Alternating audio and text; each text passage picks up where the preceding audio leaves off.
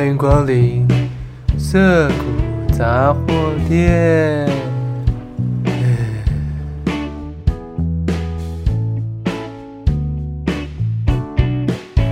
嘿，大家好，我是亚瑟，欢迎光临涩谷杂货店。每一次呢，跟大家见面就是好久不见。不过，我希望在二零二三年今年能够比较。频繁的更新，给自己立一个 flag，但每次这样子立完之后，也不一定会真的实现，所以大家可以努力的督促我这件事情。如果你们有在 Podcast 上面留言回应的话，或是评价的话，我都看得到。所以说，大家就算什么都没做，但就是点进来听，我也是看得到一些呃点播次数啊、播放次数的增加。所以呢，如果大家还喜欢的话，麻烦多点一下，会成为我呵 呵继续制作内容的一个动力来源。好的，已经来到是二零二三年，那么亚瑟 Late Night Bar 这个单元的话，在今年就会稍微的告一段落。今年主要呢，呃，因为亚瑟我本人并不是在一个工作的状态，我在做别的事情，呃，反正我在念书啦。那至于念什么书，有机会再来跟大家做分享。因为我觉得念书这件事情，它还蛮有趣的。就是你，你可以说你在念书，但是你不一定真的有把东西念进去。所以我得真的觉得，我有把东西念出去、念进去，然后再产出给大家的一点东西的时候，我再来跟大家分享我究竟在干嘛，好吗？好。那么呢，今天想要来跟大家分享的，算是我呃接到了一个邀请。那这个邀请其实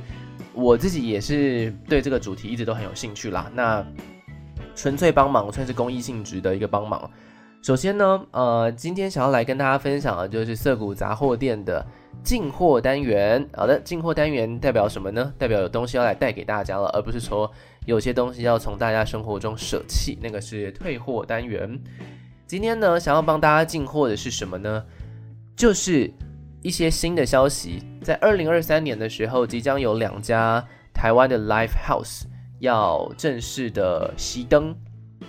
嗯，严格来说应该是三家，对，三家 Live House。那有两家的原因是一样的，因为都更的关系。那其中有一家的原因并没有告诉我们，所以我们也不太知道为什么。他要在今年熄灯。总之，其实台湾的 Live House 的数量非常的不多，相对于呃，像是一些 Live House 很盛行的国家，欧美国家，或者是说像是日本呐、啊，这个 Live House 的一些起源地，其实我台湾的 Live House 真的是手指数都数得出来，大概全台湾的话就是二十家左右而已吧。我觉得，而且这二十家其中还有差不多十家是在台北。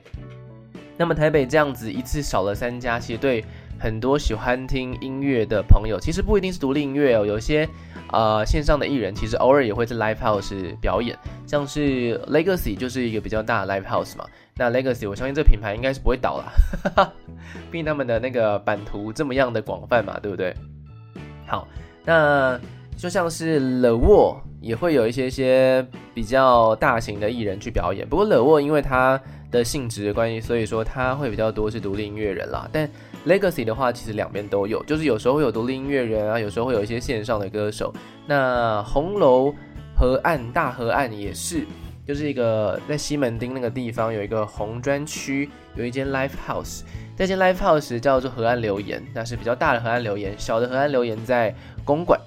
那大河岸留言也是时不时的会有一些线上歌手去演唱，所以 Live House 你要说它是一个什么样的地方，真的是专门 for 独立音乐人的地方吗？其实我觉得倒不是这么的准确。但我觉得 Live House 之所以叫 Live House，而不是叫 Indie Music House，就是因为它就是一个表演 live 的场所，对吧？表演现场音乐的场所，在这边的音乐都是现场的即时的表演，然后大家呢也都可以来到现场去观看。那 Live House 的存在呢，其实已经也有非常久远的一个历史了。那今天呢，要来跟大家分享的这个，呃，我们有一个主角，因为今天这一集呢，主要是来想跟大家聊一下今年即将熄灯的海边的卡夫卡。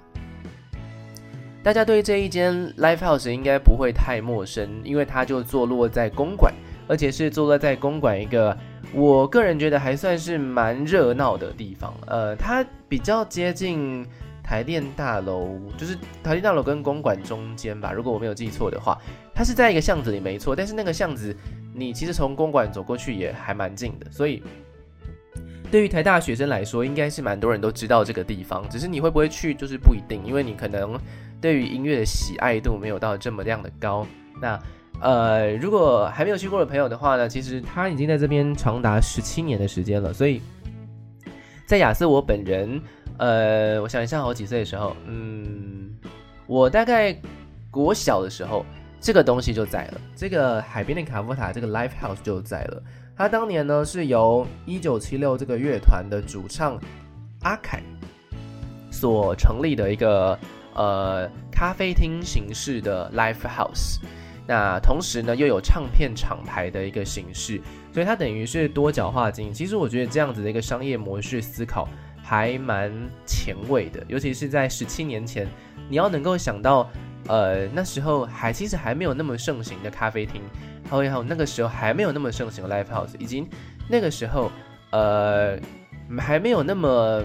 清楚定位的独立音乐厂牌这件事情。其实海边的卡夫卡做的就非常的早，他们他就是结合这三个东西。首先，如果他有表演的时候，他就是一个 live house。那如果呢，他平常没有表演的时候，你也可以把它当成一般的咖啡厅进去吃东西跟进去喝饮料。那呃，如果你今天是想要买一些独立音乐唱片啊，或者是偶尔会有一些周边产品的话，你也可以去那边，因为那边的墙壁上呢，也是时不时的会有一些。呃，独立音乐发行的东西，那有些 CD 啊，有书啊，有周边啊等等。那当然，如果有一些艺人来表演的时候，当然也会呃留下他们的周边在这边贩售，就是现当地贩当天贩售这样子。Anyway，反正，这这就是这样子的一个很特别的地方啦。那我当年是在来台北，因为我是在二零一七年的时候来台北的，差不多呃，距今。哎，不是二零一七年，我二零一七年毕业，二零一三年就来台北了。对，这是我来台北第十年，因为今年已经二零二三年了。好，就是时光飞逝哦。好，我要我要讲的，就是说，在当年这个海边的卡夫卡，我就已经耳闻，因为开始听一些独立音乐的关系，那有发现说，哎，他们会公布一些演出的资讯啊，然后很多时候就会提到海边的卡夫卡。那个时候，我对这个名字的第一个印象，就是因为我先认识了村上春树。我在高中的时候，因为图书馆可以借书嘛，但是现在也可以图书馆借书，然后我就偶尔会去借一下，看一下村上春树的书。因为听说村上春树的书呢，就是会介于一种呃看得懂跟看不懂之间的 哲学性的思考，然后呢，再加上他又是翻译文学，所以说这样子翻过来。你要真的能够把村上春树读懂，不是那么容易。然后再加上以前有听那个伍佰老师的《挪威的森林》嘛，所以那个也是来自于村上村上春树。然后海边的卡夫卡这个名字，如果大家对于村上春树有一点印象的话呢，其实它就是他其中的一本书。那《挪威的森林》也是他的其中一本书。这两本，这两个其实都是呃他们的。这个作者的其中一本书的书名，然后其中一个伍佰老师拿去当做歌名，那这个 Life House 呢拿去当他的店名，我也不知道这样子到底需不需要去申请所谓的版权，不知道，我没有研究过这件事情，但好像应该是还好，因为它毕竟是一个呃翻译嘛，所以呢大家要怎么用应该是还好，这点我们就不去详细的理解它了哈。那不知道大家是怎么样认识这个 Live House 的呢？可能跟我一样，可能跟我不一样。Anyway，反正，嗯、呃，它即将在今年二零二三年的时候，因为都更啊，都市更新计划的关系，因为那一个区域好像也是比较偏旧的老建筑吧，老建筑改造的地方，那所以就会在今年的时候正式的画下句点。那十七年的时间，其实说长不长，说短不短，它呢？海边的卡夫卡，其实在这十七年里面，其实也是历经了，应该是说从不太兴盛，然后一路到现在独立音乐跃上了金曲奖舞台啊，然后金音奖的观看人数其实也越来越高，然后再加上各种不同的音乐节啊，百花齐放的一个状况，这可能是十七年前海边的卡夫卡，呃，所预想到的一件事情，就是他预料到未来可能台湾会是这样的一个状态，或者是说呢，他对于这件事情抱有期待，所以提供了这样子的一个复合式场地，让独立音乐人们能够有一个舞台去发挥。而且这个地方呢，你一走进去，它其实是一个往上走的平台，往上走的一家店。那你往下走的话，它其实另外一边有一个也有另外一家店。那个店的话，它是小河岸留言，就这两家都是 live house。不过河岸留言是纯 live house，它可能就顶多卖一些酒水。但是，呃，海边的卡夫卡是真的是一家店啦。然后你往上走，它在右边，你往上走，你就可以看到店门口。然后你走进去的话，它就是一张接着一张的桌子，然后旁边有一个，如果晚上有音乐表演的话，它会有个小控台，然后墙壁上会有一些 CD，然后会有一个很大的，我觉得还蛮大的一个吧台，然后整个的设计呢是有一点落地窗的那种设计，所以如果是白天去的话呢，其实阳光还算是蛮耀眼的。就我对于 Live House 的印象，它应该是我印象中最亮的一间 Live House。毕竟它也完不完全是 live house 嘛，它其实有带有那个咖啡厅的形式，所以你是可以看到窗外的景色的，不会像是 The Wall 啊，或是像 Legacy 啊，或者是像是呃小地方展演空间啊这样子，他们都会比较封闭起来，其实你完全是看不到外面的。那同时啦，这样的状况应该也是为了隔音，所以说在海边卡夫卡表演的艺人呢、其实都有呃会需要受到一个限制，那，这个限制就是所谓的。你必须要在这里是不插电形式的表演，嗯，所以这个这个概念其实还蛮重要的哦。你在这里，所有不管你是摇滚音乐人还是重金属朋克音乐人，重金属应该就不会来了，哈哈，美秀集团可能就不会去，哈哈。好，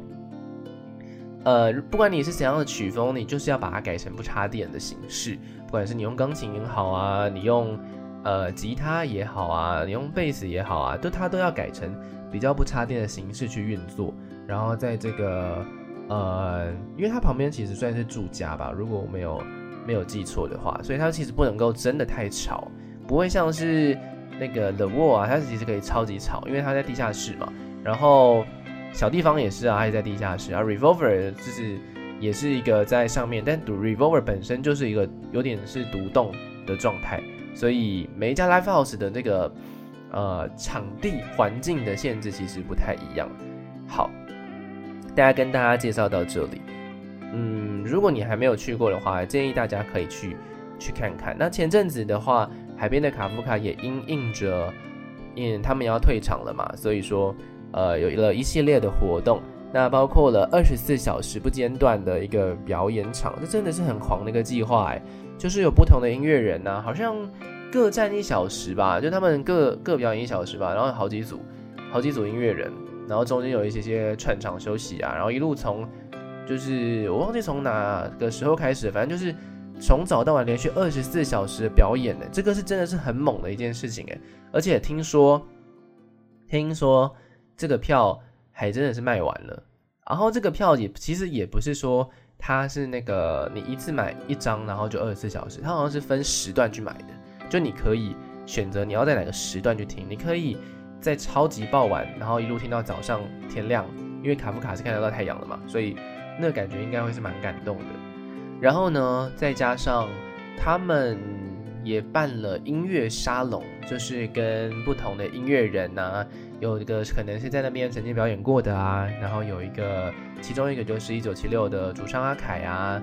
那来一个。在卡夫卡里面进行的再见卡夫卡音乐沙龙的对话，我记得马世芳老师也是其中一个对话的人物。那么除了说有连续二十四小时不间断的音乐表演之外呢，然后再加上这个音乐沙龙的对话之外呢，其实最重要的就是，我觉得他们真的是蛮用心在。做退场这件事情，我相信他们应该从很早很早之前就已经知道这件事情了，就已经知道说，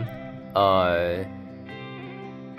卡夫卡即将就是离开这个地方，或者是说即将暂时休业一阵子，因为都市更新计划的关系，这个当然就是你得提前一年或是两年跟这个店主啦去去做说明，未来可能会有发生这样的事情。所以呢，他们这次呢也跟一念电影啊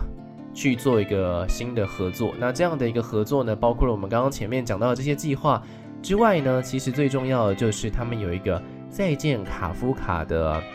凝视台湾独立音乐文化纪录片的募资计划，这样的一个募资计划呢，就会好好的爬梳过去曾经在海边卡布卡发生的这些音乐的事情啊，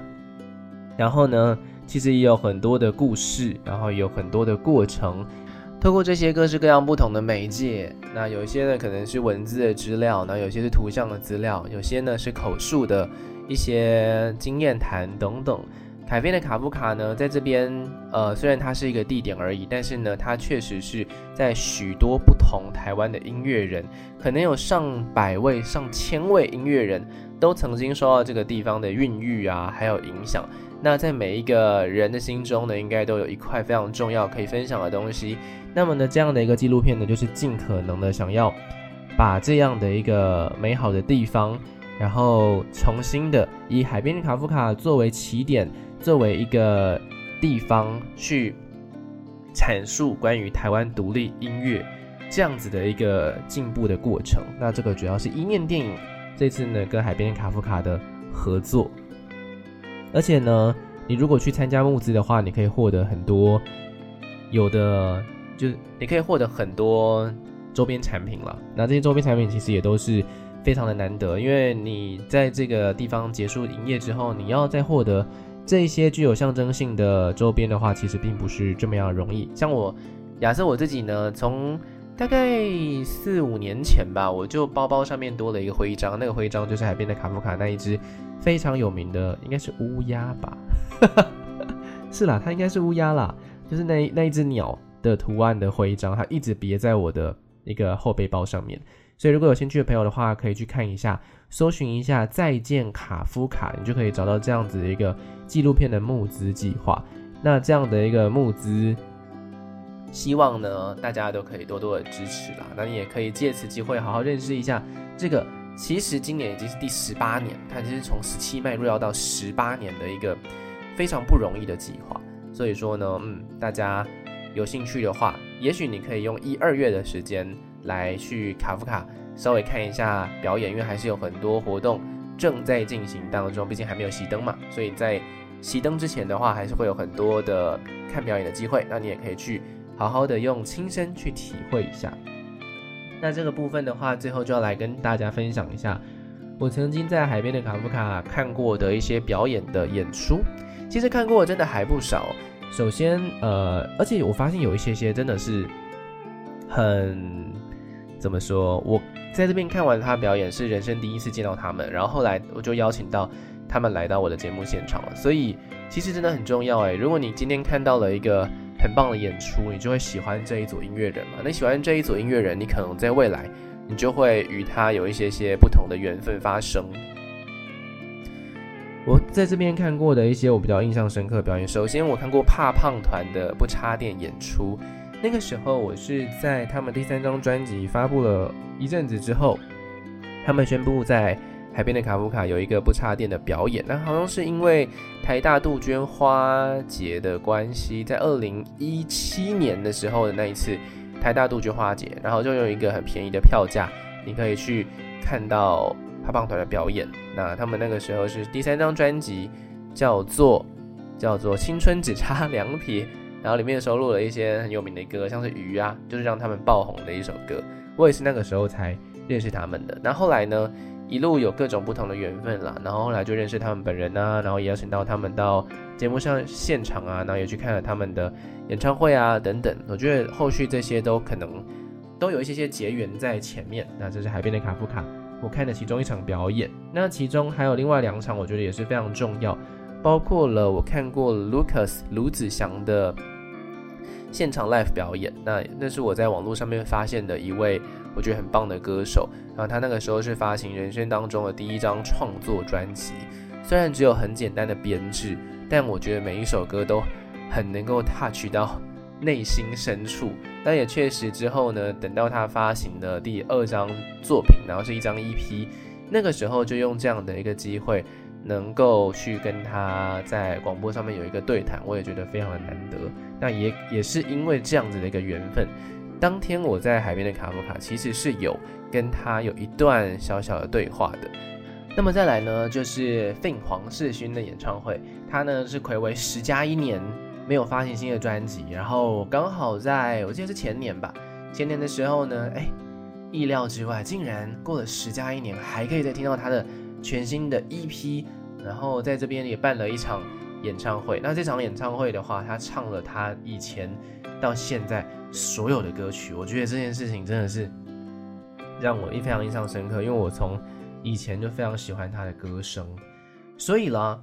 呃，如果你跟我一样，在学生时代的时候，你并不是这么样的富有，能够一直去看小巨蛋呐。能够一直去看 Legacy 的表演啊，动辄一张票就要一两千、两三千，或者是那种各种不同体育场超大型的表演。当然，那些表演都很好看。只是如果你今天喜欢音乐的话呢，然后你又不一定说一定要看那种很大型的声光效果都非常厉害的那种表演的话，也许你可以从小场的开始看，你会发现说，哎，其实呢，音乐的能量。只要有音乐就够了。其实很多东西都只是包装。那你可以从这一些，呃，在小舞台上面表演的艺人，他可能只有一把吉他，他可能呢只有几首歌，只有几首创作。但是你从他的歌声当中找到了你很喜欢的风格，你很喜欢他的声音。久而久之，谁知道呢？过了十年，过了五年、十年，会不会他就成为那一个登上超级大舞台的？这样子等级的艺人呢，我有时候觉得这个是非常有趣的。你可以透过自己的缘分，还有自己的耳朵，去真正认识一下自己究竟喜欢什么样的音乐。那么，其实音乐表演到处都有，你可以去看免费音乐节，你也可以跟我一样花少少的票钱，大概最少最少三百块、两百块就会有一场表演。那当然就是一般的价格，大概就是五百块左右，其实你就可以看到一场很棒、很完整、一个多小时以上的。一场演出了，而且呢，不管今天这样一个人是呃有没有名气，我觉得音乐只要你能够完整听完这一场音乐的表演，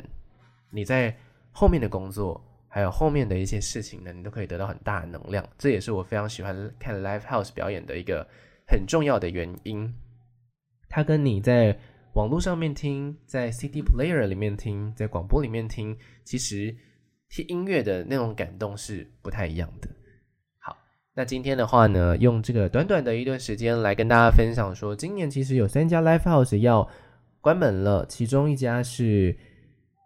小河岸留言在公馆，那其中一家是小地方展演空间在杭州南路，那另外一家呢，就是我们今天呃